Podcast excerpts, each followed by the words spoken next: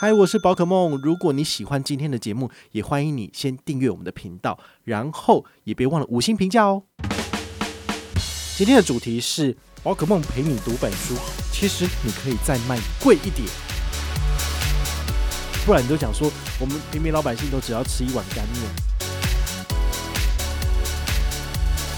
嗨，我是宝可梦，欢迎回到宝可梦卡好，又到了我们的新书分享单元啦。哦，这一次呢，我要介绍的书是蛮有趣的一本书哦，它的书名叫做《其实你可以再卖贵一点》。哇，我们这些小资族哈，平常这个涨价都已经哀哀叫了，怎么还会有书来教你怎么卖更贵呢？哦，这是蛮有趣的一个一个操作哈。那也因为它的这个书名实在太好玩了，所以就吸引我的注意力。这本书是宝鼎出版的，然后作者的话叫做金玉正，哈，他是一个韩国的翻译书，好，它这里面呢，它其实从很多很多的价格的 detail 枝微末节部分来跟大家做一个重新解构跟重新建立一个概念哦，我觉得是蛮好玩的。好，那我们就从我得到的这几个心得依序跟大家分享，哈，第一个就是。你对价格的想法是什么？其实万物都有它的价格哈。其实价格的基因早就深植人心，包括他说你去买一碗卤肉饭，好，以前可能十块钱，但现在可能三十块、四十块，好，所以它的价格其实是一直不断的往上涨。但是你都知道它的价格在哪里。但如果有人推出最贵的卤肉饭一碗三百八，你买吗？哦，这你可能就会嗯。他有事吗？他是用什么东西？他是用顶级猪肉吗？好，或者是前一阵子大家有没有印象？那个南部的某一个 Outlet，好，可能是那个三井吧。好，他开了之后呢，他说他卖出最贵的一碗珍珠奶茶。好，这个一杯珍珠奶茶卖三百八，就想说珍珠奶茶不过一杯是五十块、六十块的价格，怎么可能可以多卖三百块？它的这个真正的价值到底在哪里？好，这就是很有趣的一点。那他敢提出这样的价格，想必他一定也是打破了就是大家的陈规，包括他。也在他们自己的，比如说食材啊，好，或者是他的一些制作的功法里面有做调整。第二点，这本书他跟我讲的是价格，其实就等于是价值再加上一个格，这个格是格调的格，这是什么意思呢？我们对很多很多的商品其实都知道它的价格是多少哦，那我们用一个成本的换算方法，我们就可以知道，比如说你知道米一斤卖多少钱，所以它卤肉饭的产品的构成是不是就是一碗饭？然后还有就是他卤的这个猪肉，好，包括他用的酱油，他用的一些葱蒜，这些东西你都是可以去换算它的价格的，所以你知道他不可能卖太贵。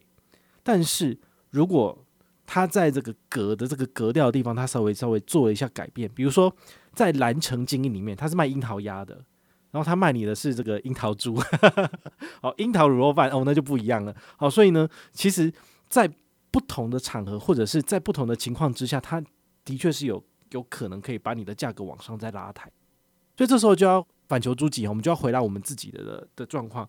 如果你是一般的消费者，好，那就只是看价格高低买东西嘛。但如果你是贩卖商品的人，好，比如说你是服务业，你是营造业，你是在卖东西给别人的，那你就要开始去思考，现在万物齐涨的情况之下，你不能够因为我的原物料涨了，所以我就只能上涨。那这样子的话呢，消费者其实就会寻求。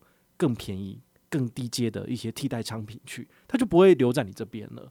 所以这个时候你就必须要，嗯，怎么讲？我觉得你可以来看这本书，你就可以去知道说，哦，我的这个商品啊，应该要怎么去做拆解，然后呢，在某些品项里面做这个呃特殊的，比如说加成或者提升你的格调，那你就有机会可以卖到比别人还要高的价格。但事实上，你做这些事情都不能够违背你的初衷，你的初衷就是。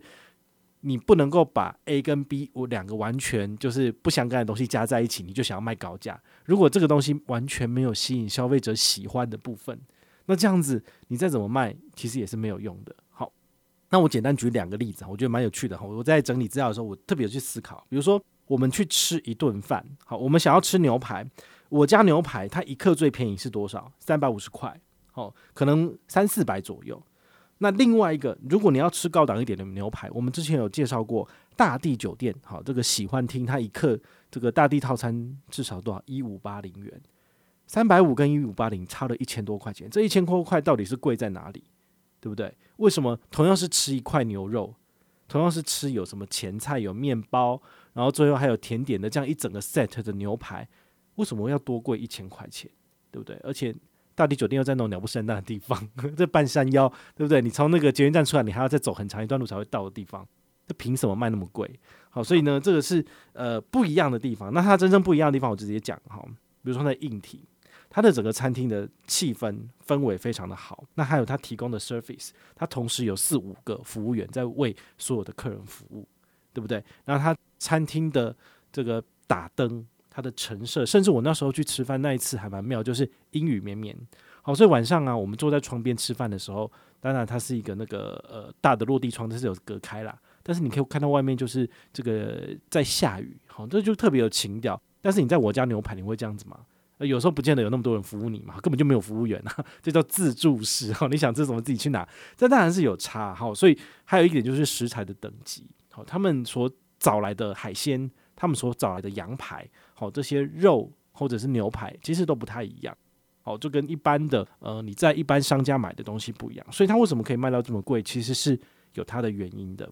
那再举第二个例子，第二个例子就是我之前也跟大家分享过，叫做泡汤。好，比如说情侣要去泡汤，好了，那你是不是可以选择北投区一些便宜的这种呃半山腰的泡汤的地方就好？比如说我以前很常去的，比如说川汤黄池之类的，好像这样子的汤屋，它我去查过，它一间呢可以有两个人去，就只要收五百块钱。那一样就是一一个小时到一个半小时哦，一淡旺季可能这个时间上有所区隔，好，你可能淡季你可以泡久一点，泡九十分钟，好，但是呢，基本上收到五百块钱就已经到顶，好，都已经算是蛮贵的。但是你看哦，乌来富兰朵我很常去的这个部分，它汤屋一间收多少？它一间收一二八零到一六八零，哦，这个一千二到一千六，好，这个价格跟刚刚讲的五百块差了多少？也是最高是差到一千块钱。这个一千块钱到底是差在哪里，对不对？然后你要从台北市走到乌来去又很麻烦，你开车要开三四十分钟，那么远又那么偏僻，然后居然还要收这么贵，对不对？这真的是没有天良。好，但是呢，你在富兰朵里面泡汤，你的感受会比较不一样。比如说，他会送你两瓶矿泉水。好，那你去的话，他当然会给你两个大浴巾。好，然后泡汤的部分呢，也是比较不一样的全职，对不对？然后你外面还有景观汤屋，你还可以看到就是外面的这个河。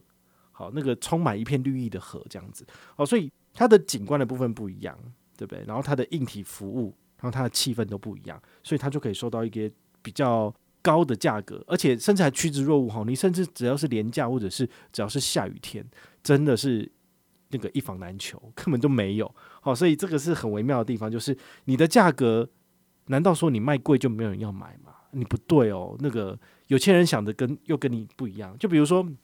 同样，我要吃一顿大餐，那我是想要去我家牛排吃个三百五就好，还是说哦，我要带我的岳父岳母，然后我们全家人要去庆生，那我是不是可以包一个比较好的餐厅，大家开开心心就好了？那如果你是有这种想法的话，你自然预算会提高，对不对？你要让你老婆或让你先生的爸爸妈妈开心，你自然就会觉得我要拿到最好的服务。那那时候，比如说颐宫中餐厅、米其林三星的这个。饭店来了，那你去花个两三万，是不是不为过？对，所以有的时候这个价格不见得会是大家远永远唯一的选择。不然你就讲说，我们平民老百姓都只要吃一碗干面，都只要吃卤肉饭就好了。那那些米其林餐厅为什么活得下去？像我之前有分享过，我之前去吃过雅阁中餐厅，一个荤食套餐跟一个素食套餐加起来，两个人要花七千块钱，这我是我吃过有史以来最贵的餐厅。但为什么他还是络绎不绝？我那天去的话，它其实是七成到八成满呢。对，所以这就代表说，其实台湾的消费力，或者是说，呃，它的目标族群非常的明确，所以它还是的确可以赚到钱，还是有客人会持续的去。好，所以价格这件事情其实是大家都还可以再重新思考的。你的产品的定位在哪里？如果你是便宜低价的，那你可能就是要跟其他的类似品牌做销价竞争。那如果你要在网上提升一个等级，好，你提供的服务再多一点，档次再高一点，你可以收取的价格就更高了。好，所以我相信这种因为市场原物料上涨，然后让你的价格不得不微幅上涨的这个情形，你可以有机会跳脱。好，如果你提供的服务是超过这个价值的，那你的确是有可能可以提出呃更高的价格。那还有另外一种，它的玩法也是蛮蛮有趣的，我提供大家参考。第三点，他说。价格也是有基因的，好，这是什么意思呢？他说可以透过拆解，然后就可以升级或加价。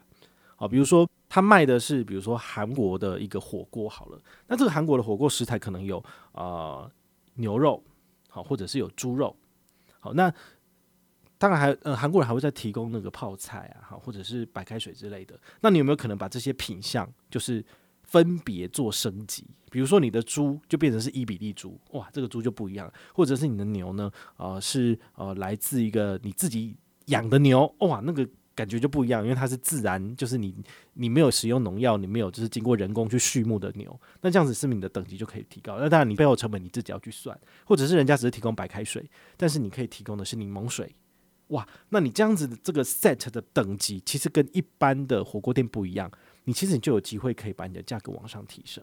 对，那消费者的话，他会呃，基本上我们大家在做比价的时候，我们都会在同样的一个基准做比较。但是如果你把里面的东西稍微做了花样修正之后呢，他没有一个新的基基准比较点，他就会觉得说，哎呦，多了二十块或多了三十块，但好像蛮有趣的，我就愿意试试。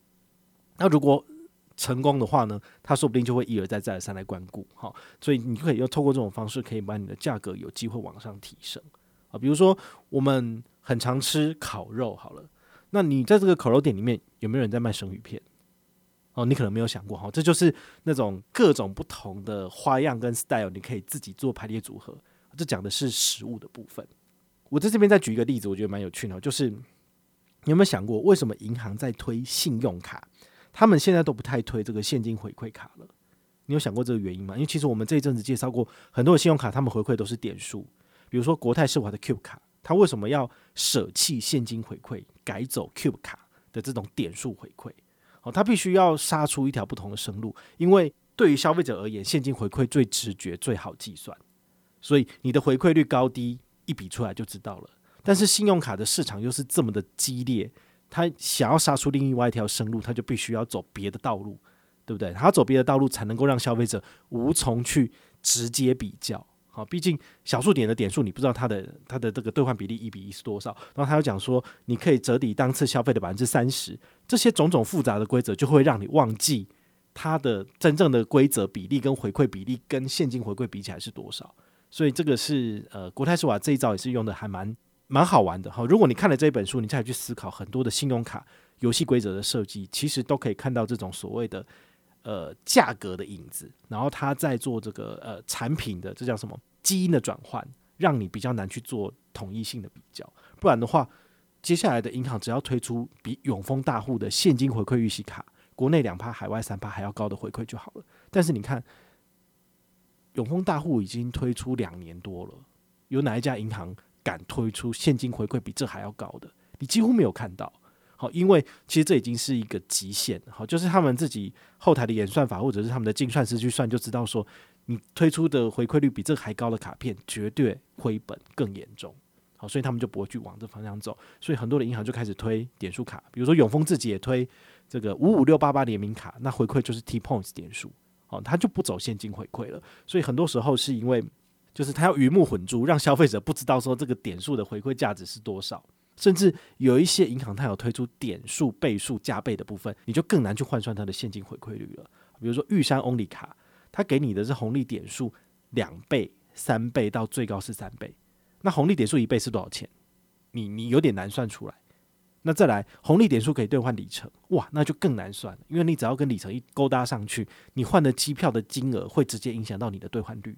所以它很难去换算一个直接的现金回馈，尤其是遇上欧尼卡最近又开始，呃，他应该说这两年他开始不断的在缩水，然后限制你的兑换上限。那其实对于大家来讲的话，我们就会更清楚，它是更没有用、更没有价值的卡片。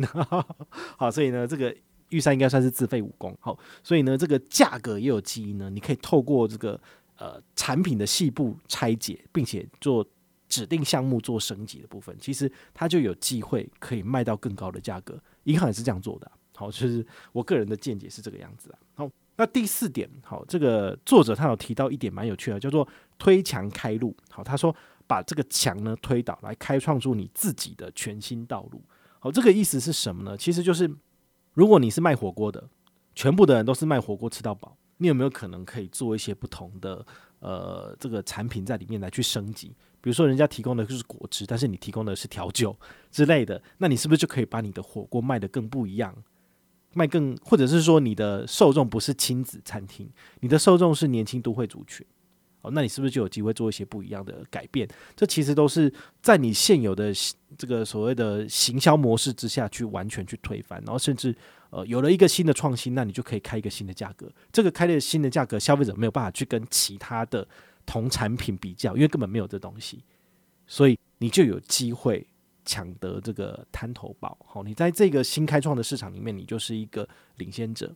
好，所以无怪乎哈，就是真正的这个经商奇才，它其实通常都是要融会贯通的，因为你不可能就是你只会煮面，你就永远只煮面，你永远只煮面，你没有办法就是呃加入其他的食材做一些创新的变化。但是如果你也懂营造，你也懂设计，你也懂这个各方面的行销或经营，那么你做出来的东西，你设计出来的产品，想必一定是跟别人不一样。好，那你才能够呃透过破坏性的创新，然后去取得一些市场上的占有地位。那你也可以取得高价，那你才能够获利嘛。不然的话，你永远都是在那边一碗三十五块，一碗四十块，你的成本二十五元，你到底要赚什么？我真的觉得这样子当然就是永远都赚不了钱，那是非常非常辛苦的一件事情。好，所以今天分享这些东西，你就可以去思考哦，原来如果我是经营事业的人，我可以这样子去做定价。那如果我是消费者的话，我要怎么做呢？那当然就是你要就是反其道而行，你要去拆解嘛。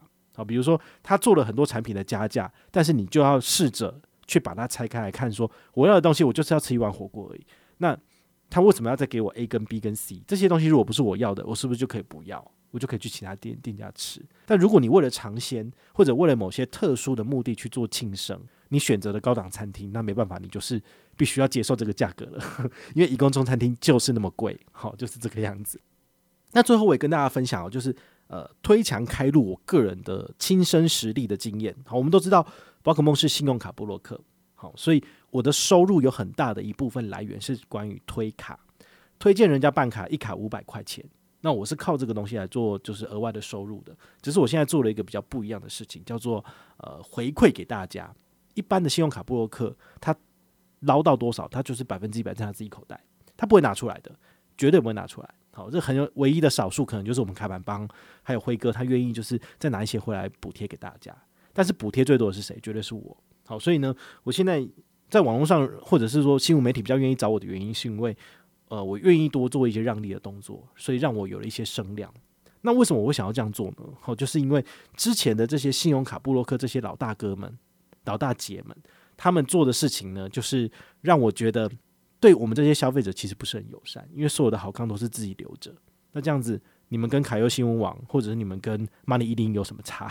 对不对？我就觉得他们的好康全部都是他们自己赚啊，所以我希望我能够赚少一点，但是呢，我能够把回馈多给大家一点，所以到时候会变成银行给我五百块钱券，我就给大家五百，吼，就是这种完全没有赚钱，就是只是完单纯回馈别人的这件事情，只有我在做，其他人大家比较难去做这件事情，毕竟你没有赚头的事情，基本上不会有人想要去做，好，那当然我我背后要的东西其实是更大，好，就是厂商如果跟我有合作，那我可以赚的是厂商这一块钱。那么 MGM 的这个奖金呢，我就可以完全放掉。好，所以我的想法就是这个样子。但是没有人这么想，从来没有人这样做过。所以我的这个想法跟我的这个做法叫做推墙开路。我做了一个完全不一样的事情，甚至别人觉得会亏钱的事情。好，我铤而走险，我把我的钱全部都让回去给大家。他反而开创了另外一个呃不一样的事情，另外一个新的传奇，就是这样子。好，所以呢，我觉得我在看这个。这个部分，这本书看到推墙开路这个 part 的时候，其实我就非常的有感觉。尤其是我自己在做这件事情的时候，是呃一般人都不看好，而且没有任何人帮助我。其实我有时候我会觉得，呃，很感慨哦，就是当初我还是呃小小的布洛克，我的粉丝页只有一千两千赞的时候，那些大咖们，好，那些有两万三万赞的人，他们其实看着我，他就冷冷的看着。他就算是找我合作好了，他也是把办卡链接丢给我。他说：“你自己私生自灭。”那我们的游戏规则是什么？大家如果一起揪团办卡，你不能够做任何回馈，因为如果你做回馈，其他人就要做回馈了。因为大家看一看比一比就知道说，说啊，宝可梦我给两百，那怎么办？对不对？好，所以他们的游戏规则都非常的怎么讲？我非常的不喜欢，就是要赚钱，就是只能够这些布洛克赚而已。好，这个跟消费者消费者永远就是待宰的猪，你知道吗？好，所以我我知道这样的状况之后，其实后来没多久我就不跟他们合作，因为我觉得这样实在是跟我的良心实在是过意不去了，对不对？那布洛克赚那么多钱，但是呢一毛都不拿出来，对，那我觉得这个不 OK。所以后来他们那一套的这种呃推荐办卡的模式，其实已经过时了，就是现在你有看到这些哪些线上的人在做这些事情？其实没有，他们已经慢慢被市场给淘汰掉了。那你看 SEO，你看网络上的这个声量的部分，是不是还是以宝可梦的部分比较多？就是这个原因，对啊。好，所以推墙开路的确是有它的风险，但是如果你好好做的话，你的确有可能就是抢下你自己的一片天。对，那我我其实不需要大红大紫，我只要好好的经营这一块，我就可以吃饱喝足了，我甚至要财富自由都没有问题了。所以我又何必去做这个全世界第一？我只要把信用卡布洛克的这个工作做好，把最新的资讯分享给大家，其实大家就会持续观看，就没有问题啦。好，那接下来 那些布洛克的问题就是说，他们到底要怎样才能够超越我这一堵高墙？这是这是很麻烦的问题啊！毕竟他如果要超越我的话，他势必比我要更认真的发文，更认真的写贴文，那更认真的下广告，更认真的接业配，那甚至都不要赚钱。才有可能超越我哈，这就是我做的这个我自己本身个人的这个护城河。我们都说投资要有护城河，其实我的事业也有自己的护城河啊。所以不要觉得宝可梦就是笨笨的北七北七啊，不是哦，我是为为了我自己的事业，其实我是很拼命哈。所以你这样听听你就知道哦。一般一般的情况我是不会跟大家分享这些东西，但是我自己的节目啊，我可以很真诚的跟你分享我是怎么做的哈，做到这个地步是怎么做到。那你可以超越我吗？非常欢迎你，就是学，非常欢迎你拿去用。但是你要超越我的话呢，你的确要付出更多的成本，或者是你必须要破坏式的创新，对，或者把我暗杀掉，那你就可以取代我的位置。好，所以这是我看了这本书之后非常有趣的这个心得啦。好，所以你真的可以把你的东西再卖贵一点吗？好，你现在的事业是否已经陷入焦灼的状态？那么我觉得你可以找这本书来看一看，不论你是要去买的，或者去网络上试读，或者是去图书馆翻，都可以。那我相信这本书翻一翻之后，可能会对你现在的事业有所帮助。那如果你有任何的问题或任何的想法，也欢迎你就是到粉丝页私讯我，好，或者是留言，好，或者是抖内都可以。好，我们有看到的话呢，都会在做节目跟大家回报哦。我是宝可梦，我们下回再见，拜拜。